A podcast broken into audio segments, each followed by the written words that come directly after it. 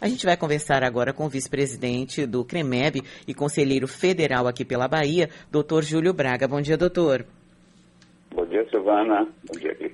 Doutor, como é que o senhor avalia essa situação, né, é, da possibilidade das clínicas privadas, né, que, que, compram imunizantes e disponibilizam mesmo vacinas que estão disponíveis na rede pública, mas no momento de pandemia como é esse que a gente vive em relação à Covid-19?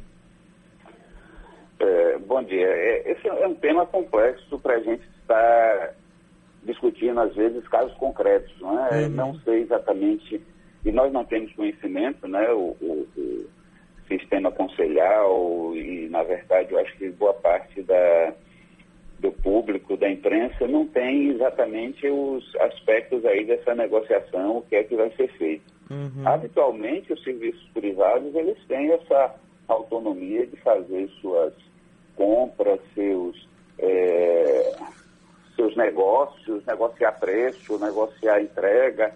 E isso é legítimo, isso muitas dos desenvolvimentos aí da pesquisa, da ciência, vem dessa forma. Uhum. A, a indústria fabrica, imaginando ter uma certa margem de lucro, e isso estimula o desenvolvimento de medicamentos, e medicamentos que habitualmente chegam com preço mais alto, as empresas, digamos assim, tiram seu lucro, têm sua margem, a partir daí negociam com as, as, as demais instâncias, governos, e isso é distribuído, isso acaba sendo feito dentro de uma, de uma forma é, ética e que acaba sendo proveitoso para todos. Não é? O, a, a indústria desenvolve seu material e consegue vender inicialmente, tirar seu lucro e aos poucos vai negociando e se tornando medicamentos que são disponíveis para toda a sociedade.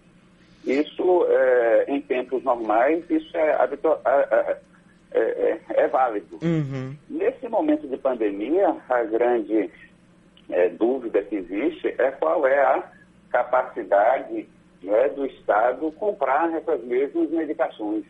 A gente é, não tinha ouvido falar dessas, não ouvia falar muito dessa vacina indiana, ainda mais porque ainda não está confirmada a sua eficácia. Por isso, é, foi meio que surpresa, né, nas últimas semanas, essa é discussão, essa, essa alternativa. E nossa grande questão ética é essa medicação está, digamos assim, é, disponível antes de ser ofertada para o governo. O governo já se colocou à disposição de comprar medicações, vacinas, até mais caras do que o habitual. Né? É, é, a vacina de Oxford, que, que, que é da, da AstraZeneca, essa daí tem um preço que é quatro vezes menor do que a vacina, por exemplo, fabricada na, na China, a vacina Coronavac. E, assim, pelo que vimos, o governo já, inclusive, se dispôs a pagar mais caro, quatro vezes mais caro por essa vacina chinesa, é, por conta da emergência da situação. Uhum. A mesma coisa com a vacina da Pfizer também. Houve essa, esse reajuste de preço, o governo cedeu aí essa, a esse, esse preço que, quatro vezes mais caro do que a outra vacina, mas mesmo assim ainda se dispôs a pagar. Essa vacina da Índia, a questão que aí eu acho que deve é, ter em mente é se o governo quiser assumir e quiser comprar, se essa é uma alternativa é, que deve ser aceita, né? Uhum. A prioridade para as clínicas privadas. É, Mas, atualmente... O... Pois não. não. O presidente da Associação Brasileira das Clínicas de Vacinas, o Geraldo Barbosa, ele disse que, que é um né, dos representantes dessas clínicas que, que, foi, que foram aí para a Índia, ele disse que a venda dessas vacinas para o mercado privado não vai impactar a, a possibilidade de fornecimento uh, desses produtos para o sistema público. Segundo ele, esses 5 milhões previstos aí para as clínicas privadas fariam parte de uma produção adicional é, do laboratório. Talvez num segundo momento, porque, doutor, é um pouco difícil da gente entender o que é uma produção adicional num momento como esse, que me parece que a maioria dos países, se não todos, é, estão ávidos né, pela vacina, pela possibilidade de imunizar suas populações. Uhum. Eu, não, eu diria que essa produção adicional, isso depende basicamente de como na, na, na sociedade aí de, de mercado, né, de comércio depende de dinheiro, depende de custo.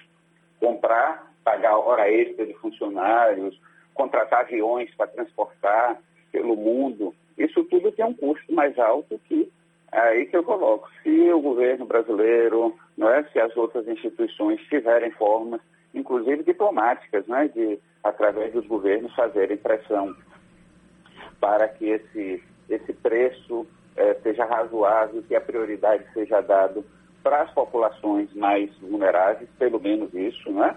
É, é, essa preocupação, né? profissionais de saúde e idosos, eu acho que a pressão deve ser feita, eu acho que é legítima, né? e nós temos de tentar fazer essa contratação e priorizar para o governo na contratação, na compra dessas vacinas.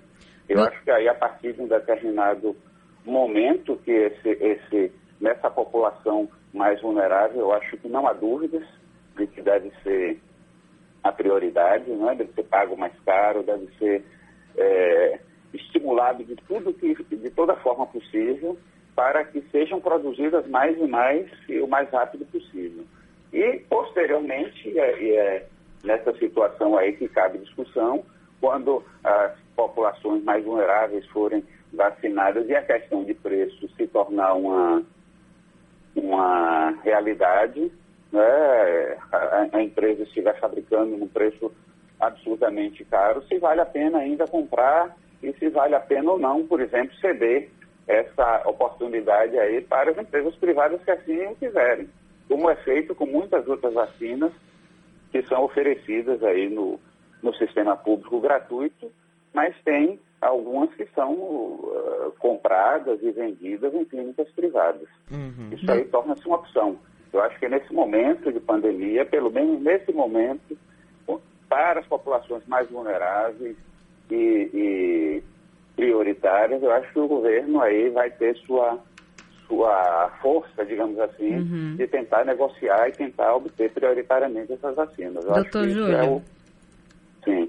É, uma dúvida que, que vem assim na mente é, é, pessoas poderiam furar fila, a fila, por exemplo, de prioridade em caso de venda do imunizante pela rede privada ou também na rede privada seria necessário seguir um cronograma de prioridade, né?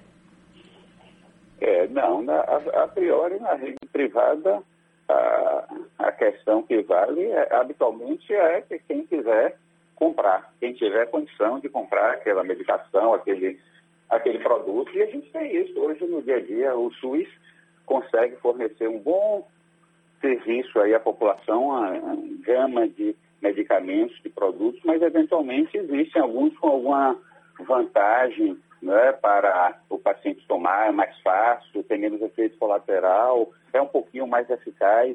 Mas o governo considera que, nesse caso, não vale a pena pagar mais caro. Aí quem quiser pagar mais caro vai e por sua conta e risco compra esse medicamento mais caro. Por isso que eu estou dizendo, nos grupos prioritários, e essa é a minha opinião, isso é uma coisa pessoal, a gente considera que o governo aí sim tem de fazer todo o possível para fazer, digamos assim, essas, esses primeiros grupos que estão na fila serem vacinados de uma forma emergencial. Os demais, a partir daí de. E aí o governo vai ter de ver quanto é que é, é, é, é, é prioritário.